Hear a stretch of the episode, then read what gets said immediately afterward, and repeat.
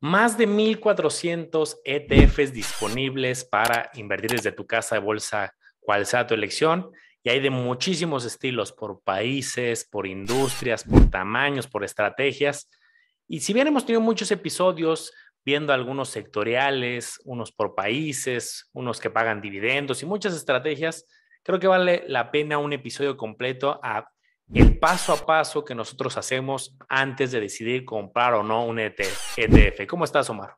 Un temazo, lo que muy diferente hacer un análisis de un ETF a saber qué buscar en un ETF. Y ustedes con este episodio ya van a ser capaces de analizar cualquier ETF que quieran, sin importar cuál sea. De los más de mil que mencionaba Manolo, hay un montón de ETFs. Aquí probablemente nunca vamos a acabar de cubrirlos todos, pero sí vamos a dar las herramientas para que ustedes puedan analizar el que gusten. Bienvenidos a Campeones Financieros. Campeones Financieros. Donde Manolo y Omar hablaremos de finanzas. Este episodio está patrocinado por la comunidad privada de Manolo y Omar en Discord, donde vas a encontrar lives mensuales, noticias, reportes de acciones y ETFs, calculadoras privadas y el total acceso para que puedas preguntar lo que gustes a Manolo y Omar. Te invitamos a que te unas. Dejamos los enlaces en la descripción de este episodio.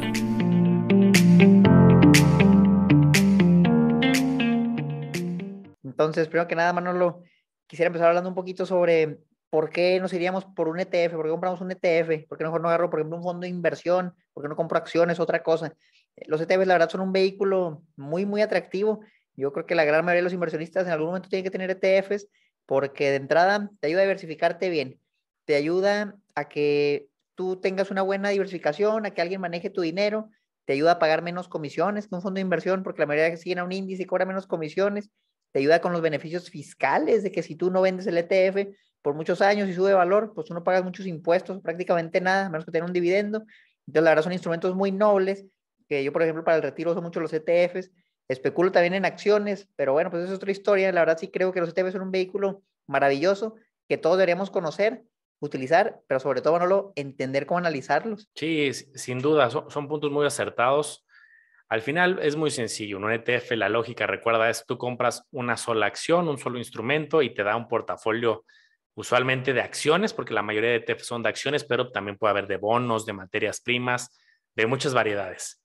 Entonces, creo que por ahí sería una de las primeras preguntas que te debes de hacer, campeón, acerca de ETF, más que ver qué ETF e te gusta y andar ahí comparando y leyendo de un montón yo creo que la primera pregunta que debes de tener es qué tipo de estrategia estás buscando, porque es muy probable que ya existan varios. Entonces, yo aquí lo que te sugiero es, a ver, ¿quieres invertir en bolsa, en bonos o en materias primas? Ah, no, pues en bolsa.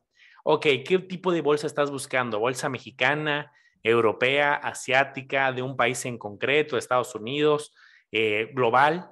Entonces, ya que empiezas a tener como esta definición de quiero bolsa, quiero un bolsa de Estados Unidos. Oye, ¿todo Estados Unidos o quieres un sector? No, quiero el sector específico de semiconductores.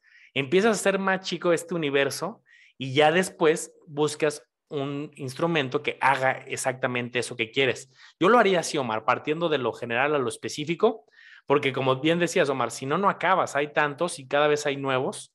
En México hay entiendo que hay poco más de 1.400 con el último dato que tengo. En el mundo hay más de 8.000 y cada vez hay más que se están listando en México.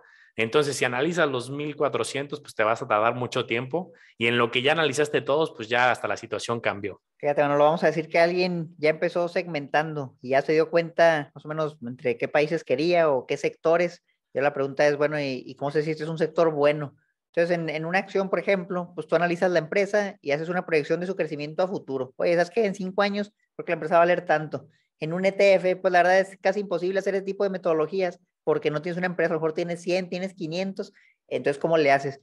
A mí lo que me gusta hacer es entender en el sector en el que estoy invirtiendo. Por ejemplo, si estoy, hablamos de repente de ETFs de videojuegos y aquí hablamos de que la industria en general de los videojuegos va a tener un crecimiento de doble dígito en los siguientes años ya tienes un panorama del sector, que si una empresa le va mal, que si una empresa le va bien, en promedio al sector le va a ir bien. Entonces, si tú buscas un ETF y entiendes en general cómo le va esa industria, probablemente ya tienes por lo menos una idea de a dónde va la tendencia. Oye, quiero un ETF de energías verdes. Tienes que preguntarte, bueno, ¿y esas serán las tecnologías que en 10 años se van a implementar más que hoy o un ETF de vehículos eléctricos? Si tú crees que tiene futuro, pues ya por lo menos tienes una palomita de que es un ETF con potencial interesante. Por otro lado, si tú buscas un ETF, a lo mejor que sigue al precio del oro, ahí es más fácil porque es un solo activo. ¿Qué puedes hacer ahí? Pues a lo mejor buscar el precio del oro y compararlo con su histórico. Oye, el oro está caro o está barato respecto a su histórico y ya tienes una referencia si está entrando caro, está entrando barato, pero ahí es fácil porque es un solo activo. Pero cuando hablas de 500 empresas, pues, ¿cómo le haces, Manolo? Sí, justo se trata de hacer esas preguntas para futurear un poco, ¿no? Si bien luego un, dato que buscan los inversionistas que están empezando, pues es el rendimiento, ¿no? Y es lo que puede sonar más atractivo. Y ven el rendimiento el último año, últimos tres años, cinco años, diez años. Y sin duda es un dato valioso, pero te ayuda más como a conocer la historia y, qué ha sucedido, pero yo creo que lo interesante es lo que hizo, Omar, futurear y empezar a preguntarte, oye, este sector va a vender más, este sector va a crecer, las empresas que están ahí adentro eh, tienen potencial de ir ganando este mercado, expandiendo eh, geográficamente. No sé, hay muchas preguntas que puedes hacerte. Y ahorita que mencionas los rendimientos, te diría, échales un ojo, no asumas que ese rendimiento lo vas a, a replicar. Y algo interesante es que puedes ver el rendimiento a muy largo plazo y a muy corto. El muy largo, por ejemplo, si yo veo de un ETF e los rendimientos de los últimos 10 años, pues me va a dar un poco de su historia, tanto en años buenos como en años malos. Si yo veo un dato más reciente, por ejemplo, en los últimos tres meses, seis meses, el acumulado del año, me da información adicional. Por ejemplo, me dice, oye, con la situación actual, dependiendo cuando veas este capítulo, ¿cómo le está yendo a este sector o a este tipo de industria? A lo mejor dices, oye, por temas de la pandemia o por temas del conflicto geopolítico, la inflación, no sé, lo que esté pasando en el momento que ves el episodio, el dato más reciente te va a dar una lección de, con todo lo que se vive hoy, cómo le afecta y en la visión más larga te da eh, pues un poco de cómo se ha comportado su estabilidad, pero ya en promedio de muchos años. Entonces, échale un ojo, pero no asumas que va a ser lo mismo. Oye, Manolo, a mí me gusta también fijarme en, la geografía del ETF y muchas veces vemos por sectores, la diversificación por sector. Es un ETF diversificado en varios sectores, en el tecnológico, en el industrial, en el financiero, o es un ETF sectorial muy específico en un solo sector. Un ETF que solo se enfoca en el sector salud, por ejemplo no eh, quiere decir que uno sea mejor que el otro, porque tú puedes tener cinco ETF de diferentes sectores diferentes o, a lo mejor un ETF que tenga los cinco sectores. Pero realmente pues ya depende de cómo lo armes tú. Pero algo que sí me gusta ver es la geografía. Muchos ETFs van a estar concentrados a Estados Unidos. ¿Por qué? Pues porque hay miles y miles de empresas. Entonces las empresas más grandes que hay, muchas son de Estados Unidos. Pero tal vez tú quieres exponerte a otro país, tal vez tú quieres inversiones en China o en economías emergentes, te quieres ir a lo mejor Latinoamérica, México. Entonces, entender qué porcentaje de tus inversiones están en cierta geografía y esto, por cierto, te puedes preguntar, bueno, ¿y cómo lo sabes eso? ¿Cómo lo sacas? Puedes o meterte a la página del ETF o te puedes meter aquí, les voy a mostrar una herramienta fácil, ya la hemos mencionado varias veces, pero justamente le sirve para este, este propósito. ETF.com es una, buscan el ETF que sea y aquí vienen todos los datos de manera estructurada, porque a veces es difícil encontrarlos en el, en el prospectus, en el summary prospectus, que si bien deben estar, te puedes tomar un poco más de tiempo y aquí, mira, fácilmente bajas y ahí dices, oye, el VO es puro Estados Unidos. Ah, bueno, pues ya supiste la geografía. Buscas otro, a lo mejor aquí va cambiando y así agarras una idea, por lo menos para que tú pienses, oye, me gustaría a invertir en este país, le veo un futuro a la economía de este país. Yo creo que ahí la pregunta tiene que ser muy general, ¿no? No tanto, oye, esta acción me gusta, sino me gusta en general este país, le veo futuro al, sector, a la industria. Y si dices, oye, pues sea, más interesante, por ejemplo, que invertir en, en India, que puede tener un crecimiento importante, en China, puede valer la pena hacer algo así. Buenísimo. Algo que también se habla poco y creo que vale la pena, especialmente para todos los que nos escuchan eh, mexicanos, es la liquidez del el ETF. Luego vemos algunos que son muy atractivos, que le ves mucho potencial y se está bien interesante, quiero comprarlo, pero es complicado. ¿Por qué? Porque dado que México apenas está en un estatus de maduración del número de usuarios en bolsa, Ahorita hay más de 2 millones de personas, que ya, ya el número suena, pero aún falta mucho. Hay unos luego que no son tan populares, unos que replican el estándar Poor's 500, pues son demasiado líquidos, ¿no? El eh, VO, IV, SPY son muy, muy líquidos. Pero luego te encuentras uno, me acuerdo yo uno que quería, que estaba interesante, Omar, porque está enfocado en IPOs, en empresas que recién llegaban a la bolsa de Estados Unidos, que aquí en México suelen tardar en llegar, suelen tardar tres meses al menos, Y entonces dije, ah, mira, esto está interesante porque te da acceso a las IPOs para a través de un ETF y le dabas la vuelta a la situación. Pero cuando intenté comprar los títulos, mm, casi ningún día tenía volumen, no tenía operativa. Quería comprar 10 títulos para arrancar la forma de, de probarlo y darle seguimiento. Pude comprar uno y puse mis órdenes durante varios días a precios competitivos y no pude ejecutarlo. Entonces, fíjate en tu casa de bolsa, cuando tú pones el nombre del ETF, ahí te aparece un dato de los últimos compradores y vendedores, cuántas acciones quiere comprar y vender. Y ese es un buen punto de referencia para saber si tiene volumen aquí en México. Hay más técnicas, obviamente, para ver volumen, pero en específico te interesa el volumen este, eh, de México. También hay muchos gráficos de análisis técnico, que no, me no nos vamos a meter en análisis técnico hoy, pero abajo te dan unas barritas de volumen rojas y verdes. También fíjate ahí qué tanto volumen tiene. Si tiene estas barritas más elevadas, más grandes, quiere decir que tiene más volumen y eso también te puede ayudar. Y hay unos que ves que tiene apenas una barrita de vez en cuando, pues eso es una marca de más sequía. Algo que me gusta hacer, Manolo, cuando analizo un ETF es conocer las principales posiciones que tiene el mismo. Aquí vamos a ir con el ejemplo que estábamos viendo. Tenemos al VO. Fíjate, aquí me voy a la misma página y me están las posiciones más grandes y qué porcentaje representa cada una de toda la cartera. Entonces a mí me gusta de perdida echarle un ojo a las dos, tres más grandes, que sean un porcentaje considerable, para ver si son empresas que a mí realmente me atraería a invertir ahí si les veo buen potencial y tal vez hasta ver algunas métricas de evaluación de las empresas, pero tampoco no nos muy técnicos, pero mira, que yo, por ejemplo, aquí, si quiero invertir en, el S&P 500, si agarro, ahorita mencionaba no algunos, el, SPY, el IBB, el VO, el SPLG, hay muchos, pues analiza las posiciones más grandes. Es que analizo a Apple, analizo a Microsoft, a lo mejor analizo a Amazon, ya es donde perdía unas tres, que ya representan un 15% de toda la cartera. No está tan cargado, la verdad. Les echas un ojo y te pones a pensar de perdida preguntas generales. Oye, a ver qué hace Apple. Bueno, fabrica los iPhones, fabrica las Macs, tiene la tienda de iOS, etcétera. ¿Qué hace Microsoft? Bueno, todo su software, etcétera. ¿Qué hace Amazon? Y si tú a eso le ves potencial, independientemente de la evaluación, si le ves potencial, y si son negocios que a lo mejor en 5 o 10 años, dependiendo de tu horizonte de inversión, van a seguir existiendo, bueno, ese es el primer palomita, primer palomita que le pones, y a lo mejor ya lo te pones a ver, oye, a ver la evaluación de esta empresa, cotiza caro, cotiza barato, puedes ver múltiplos de evaluación, puedes hacer tus propios modelos, ya es un poquito más técnico, pero para el inversionista avanzado, pues probablemente valga la pena que, lo haga de de manera general. La verificación bien importante, pero también cuáles son las posiciones más grandes, porque acuérdate, no es lo mismo un ETF, esto lo hemos mencionado en algunos episodios, un ETF que tiene 500 empresas, pero que tiene el 30% en las primeras 5, a un ETF que tiene 20, pero tiene el 5% en cada una. Realmente está más diversificado, el que está más distribuido en porcentaje. Es importante checar eso, la diversificación en porcentaje He visto, por ejemplo, ETFs, Manolo, vamos aquí a buscarlo. El QQQ.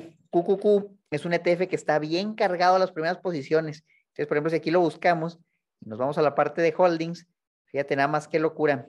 Tiene el 12% en Apple y el 10% en Microsoft. Ya estás hablando en dos empresas del asiento y garra que tiene, ya tiene más del 20%. Entonces, aquí es obligatorio que las analices muy bien, porque en gran medida el resultado va a depender de las primeras posiciones que tiene el ETF. Sin duda, muy, muy buen consejo. Otro punto obligado es de a cuánto sale el chistecito, ¿no? La, famosa comisión. Acuérdate que hay dos tipos de comisiones. La que se va a quedar la casa de bolsa, el broker, que por ejemplo GBM, Bursanet, Cuspid cobran 0.25% a la entrada y a la salida. Y otra es la comisión de administración que se crea quien crea el ETF. E no lo crea directamente GBM, lo crea un proveedor, que puede ser BlackRock, que puede ser eh, Vanguard, que puede ser Schwab, hay, hay varios, GlobalX, hemos analizado aquí varios.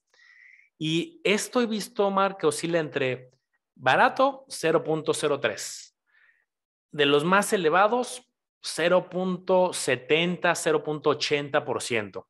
¿De qué va a depender esta comisión? De muchas cosas. La popularidad, si es uno muy, muy popular, muy comerciado, puede que sea como este caso, ¿no? El este, VO y VB que replican el Standard Poor's 500, 0.03. Unos que sean más temáticos, más especializados. Este sigue las empresas de semiconductores, esta de salud, pero de las farmacéuticas orientadas a ciertos estudios. Puede que los encuentres un poco más elevados, 0.30, 0.40. Luego, maneja empresas chicas, a lo muy chicas o que no son tan líquidas, pues eso aumenta el costo. Luego, curioso, de renta fija, o sea, que no sea de bolsa, sino sea de bonos, bonos corporativos, es incluso hasta más difícil la gestión. Eh, los administradores que están detrás les cuesta más trabajo comprar este tipo de papeles. Y luego uno podría decir, oye, está muy caro y no es tan, tan de tanto potencial como la bolsa. Si tú quieres tener ETFs de renta fija, también te puede pasar eso, de, de materias primas. Entonces, échale un ojo a la comisión y insisto, 0.03 las más bajas que he visto, 0.20, 0.30, algunas promedio que creo que son aceptables, 0.40, 0.50, 0.60 son cuando son muy, muy especializados y creo que sí son todavía más bajas las comisiones que los fondos especializados, pero pues ya tú, harás el análisis costo-beneficio. Sí, ahí yo creo que vale la pena mencionar, si la comisión que te cobran es alta, porque tal vez hay cierta gestión activa en el ETF, pues lo que yo vería sería tal vez los rendimientos históricos. Si bien el histórico no te garantiza el futuro, por lo menos tienes una idea de la eficiencia en caso de que sea un ETF de gestión activa, de la eficiencia que tuvo el, equipo administrativo, porque como ellos toman decisiones, bueno, qué tan efectivas han sido esas decisiones en el pasado. Si es un ETF pasivo que sigue a un índice, pues a lo mejor ahí no hay esa decisión activa y ahí sí sería un poco distinto, pero eso es importante entender el ETF o es de gestión pasiva o es de gestión activa. La gran mayoría de los ETFs van a seguir a un índice, entonces van a ser de gestión pasiva. Pero en esos pocos, por ejemplo, les va uno el, el ARKK de ARK Invest, ese es de gestión activa, ellos deciden qué comprar, no siguen a un índice. Entonces ahí sí vale la pena ver la comisión que te van a cobrar, que probablemente sea más alta, contra lo que han generado en el pasado, porque es lo único que tenemos, y ver si hace sentido. Por ejemplo, ahí no me molestaría, Manolo, que me cobraran el 0.5% de comisión, pero que me dieran un rendimiento del 15%, pues está bien, prefiero eso a que me cobren el 0.03, pero me den un rendimiento del 7%. Entonces depende mucho de, de la expectativa. Importante conocer ambos datos, te sirven de referencia. Un dato, mano, lo que a mí me gusta ver es el assets under management. ¿Cuánto dinero está moviendo ese fondo? Mientras más dinero maneje, es un fondo mucho más grande, más popular, puede que tenga mayor liquidez y me da más certeza. Conocer cuánto manejan y quién lo maneja también, quién es la gestora. ¿Es BlackRock o tenemos a Franklin Templeton o tenemos, hay muchos emisoras de ETFs, pero la gran mayoría está concentrados en los mismos que tienen cientos y cientos de ETFs. Entonces, yo prefiero que sea una gestora popular que maneje un fondo considerable yo a veces soy escéptico cuando veo fondos, Manolo, de 100 millones en Asset Under Management o 50 millones. Son fondos pequeños, digo, comparado a fondos de, miles de millones de dólares.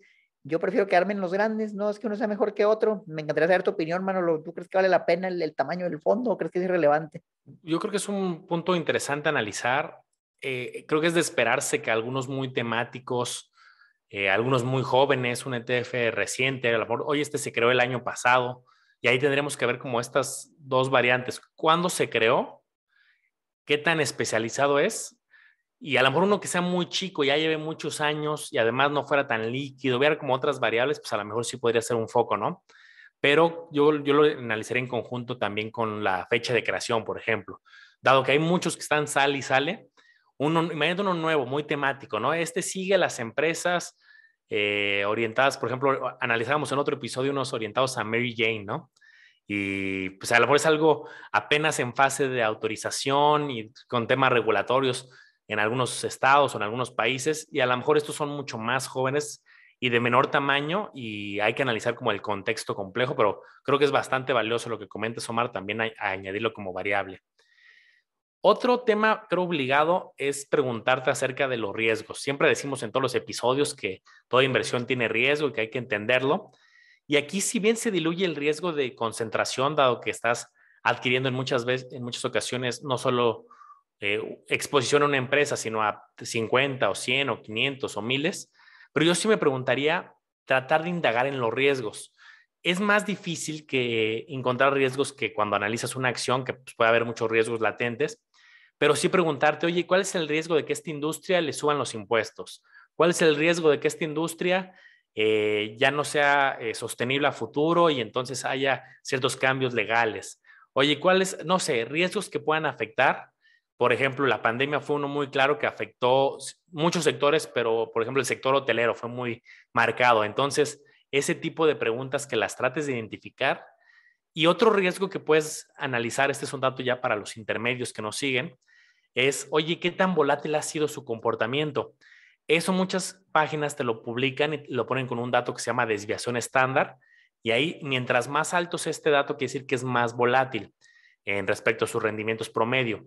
No es que sea necesariamente malo, pero es una característica de riesgo, la volatilidad que ha tenido en sus resultados, para que lo tomes en cuenta. Fíjate, campeón, algo que usualmente checo en los ETFs es si pagan o no un dividendo. Y no porque a mí me guste el dividendo, y usualmente hacer un porcentaje muy bajo, 1%, 0.4%, pero sí entender qué es lo que hace el dividendo a favor y en contra tuya.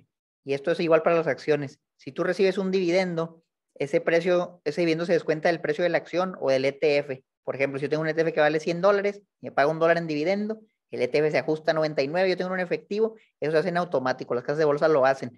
Entonces, yo recibo el dividendo, pero el problema es que yo pago impuestos por el dividendo. No tengo manera de no pagar el impuesto, lo tengo que pagar y ya tal vez yo quería reinvertirlo, pero mejor en vez del dólar que me dieron, me quedaron 70 centavos porque pagué el 30% de impuesto. Entonces, para mí eso no es tan eficiente, sobre todo si voy a invertir a muy largo plazo. Entonces, si yo estoy buscando un ETF que no pague dividendos porque quiero que mejor lo reinviertan en la empresa, la empresa crezca y todo eso crezca libre de impuestos, a mí se hace atractivo. O tal vez está la persona que dice, no, ¿sabes qué? Es que yo sí quiero el dividendo, a mí sí me sirve, yo voy a vivir de eso. Ah, pues entonces buscaría qué porcentaje de dividendo con base al precio de la acción anda pagando. Y segundo, y esto ya es más avanzado, y desafortunadamente en los ETFs es más difícil, pero es el tema de la valoración. Sí, que tú hagas una, una evaluación para ver si el ETF está caro o está barato, porque puedes encontrar el mejor ETF del mundo, te gustó el sector, te encantaron las primeras posiciones, bien diversificado en geografía, por sectores, tiene suficiente assets under management, conoces a la gestora, todo eso está excelente, buenos rendimientos históricos, comisiones bajas, ¿y qué crees? como sé si está caro, está barato, le entro ahorita o le entro en un mes o espero que la bolsa baje. Entonces, no tenemos muchas herramientas para analizar un ETF como tal. Una de las métricas que nos comparten usualmente las gestoras es el price to earnings ratio promedio de todo, todas las posiciones que tiene el ETF. Por ejemplo, aquí estoy viendo el del QQQ, el ETF QQQ, 103 posiciones, tiene un price to earnings promedio de 32. Y ese número por sí solo tal vez no te diga mucho, entonces aquí el, dilema no lo es contra qué lo comparo. En una acción, pues lo puedo comparar con el PI de la misma acción, pero aquí son 103 acciones, pues ¿cuál uso? Entonces puedo usar de referencia tal vez el PI promedio, por ejemplo el S&P 500, depende mucho del sector. Buscas algo que, que sea una referencia justa y tratas de compararlo con eso. Buscas el PI promedio de las tres empresas más grandes, lo promedias, digo, puedo hacer tu cálculo, pero por lo menos que lo compares con algo y eso que te dice con su precio actual y las utilidades que tuvieron los últimos 12 meses, ¿cuántas veces estás pagando esas utilidades? Estás pagando 10 veces la utilidad del año pasado, 20 veces, en este caso son 33 veces, lo comparas con el mercado y ya dices, bueno, por lo menos en promedio está más barato que el mercado, o en promedio está más caro que el mercado. Entonces, me acuerdo que la otra vez analizábamos uno de semiconductores y el PI era como de 40. Ahorita estoy viendo el QQQ, que también es tecnológico de 33. Ahí puedo decir, oye, pues a lo mejor los semiconductores están un poquito más caros, tal vez tienen mayor crecimiento futuro, porque tienes que hacer análisis y tienes que analizar la industria pero ya tienes una referencia. Entonces yo veo un ETF que trae un PI promedio de 100, para mí es una bandera roja y es, oye, esto está creciendo exagerado o tal vez está muy caro. Ya por lo menos puedes tener una referencia y de ahí te pasa ya algo más específico en a ciertas acciones, pero ya no vas a estar comprando caro y luego vender barato. Súper acertado ver las métricas de evaluación. Eh, otra métrica curiosa, esta no es obligada para todo el inversionista, creo que a algunos les va a llamar la atención y a lo mejor a otros les es indiferente, es que muchos eh, ya están poniéndonos su calificación de ESG. Estas son siglas en inglés que hablan de medio ambiente, de temas sociales y de gobernanza, environmental, social and governance, y califican a las empresas que están dentro del ETF de, por ejemplo, temas con la sociedad, temas de, su contaminación, temas del trato justo con sus empleados, en general con los proveedores, la comunidad. Eh, y hay como ciertas empresas que están haciendo métricas para que sea medible y comparable esto. Obviamente no va a ser lo mismo la calificación de una empresa petrolera a una empresa a la mejor de este, pues del sector, no sé, algún otro sector. Eh, bueno, voy a poner ejemplos extremos. Una petrolera, una de bebidas alcohólicas, una de armas y no sé, ¿no? Temas delicados. De tal modo que hay métricas para evaluar cada industria y te van a dar una calificación ESG. Muchas veces es fácil de leer, es de una calificación del 1 al 10 y pues es como este puntaje, ¿no? ¿Está reprobado o, o pasaste? Entonces, para estos inversionistas que también quieren cuidar que su inversión esté bajo ciertas reglas que protejan el medio ambiente, a la sociedad y tengan un gobierno corporativo amables con su comunidad, con sus empleados, pues échale un ojo a este numerito y entre, pues, asegúrate que pase la calificación. Fíjate, un último tip que les quisiera dar es, fíjense en el market cap promedio que tiene el ETF, que es el market cap promedio, el average market cap ponderado. como tú tienes muchas empresas en el ETF, esas empresas tienen un cierto tamaño, se llama capitalización bursátil. Son empresas de mil millones de dólares, son empresas de un trillón de dólares o son empresas de, 100, millones de dólares. Si tú buscas, por ejemplo, invertir en empresas pequeñas, en, small caps, pues a lo mejor tú vas a buscar que tenga una evaluación, por decir algo menos de, de mil millones de dólares. Para ti puede ser algo pequeño, menos de 500, menos de 200. Pero si tú quieres invertir, por ejemplo, en, las empresas más grandes del mundo, pues eso de que tenga por lo menos un promedio de, vamos a decir, unos 700 mil millones de dólares, 700 billion en inglés. Eso te sirve de referencia. Digo, realmente es más que nada para entender qué estás comprando, de qué tamaño es. Usualmente empresas muy, muy grandes crecen menos, son más estables, tienen una menor volatilidad. Por ejemplo, en caso de Microsoft, empresas más pequeñas tienen un potencial de, explotar y multiplicarse por mucho en el futuro, pero también puede que el día de mañana no existan. Cambia una empresa muy, muy grande. Si se ponen a ver las tres posiciones más grandes del S&P 500, a lo mejor van a encontrar ahí, veíamos a, a Apple, veíamos a Amazon y el otro creo que era, era Google o alguno de esos. La verdad es que es muy poco probable que las empresas desaparezcan pronto, pero también es muy poco probable que se multipliquen por 10 en, 5 años. O eso es algo que a lo mejor no va a pasar. Entonces, dependiendo de lo que buscan, pueden tener una referencia con el tamaño de mercado promedio, el market cap promedio, para saber en qué están invirtiendo. Muy buenos consejos. Y yo creo que, además de todo lo que hemos comentado, así como de las características del ETF, el, gran reto es analizar la estrategia. O sea, ahorita hablamos ya hablamos de varios ejemplos, ¿no? Que si semiconductores, tecnológico. Creo que el chiste es que te pongas muy analítico, muy crítico y que hagas una tesis pues, mucho más fuerte de por qué ese sector.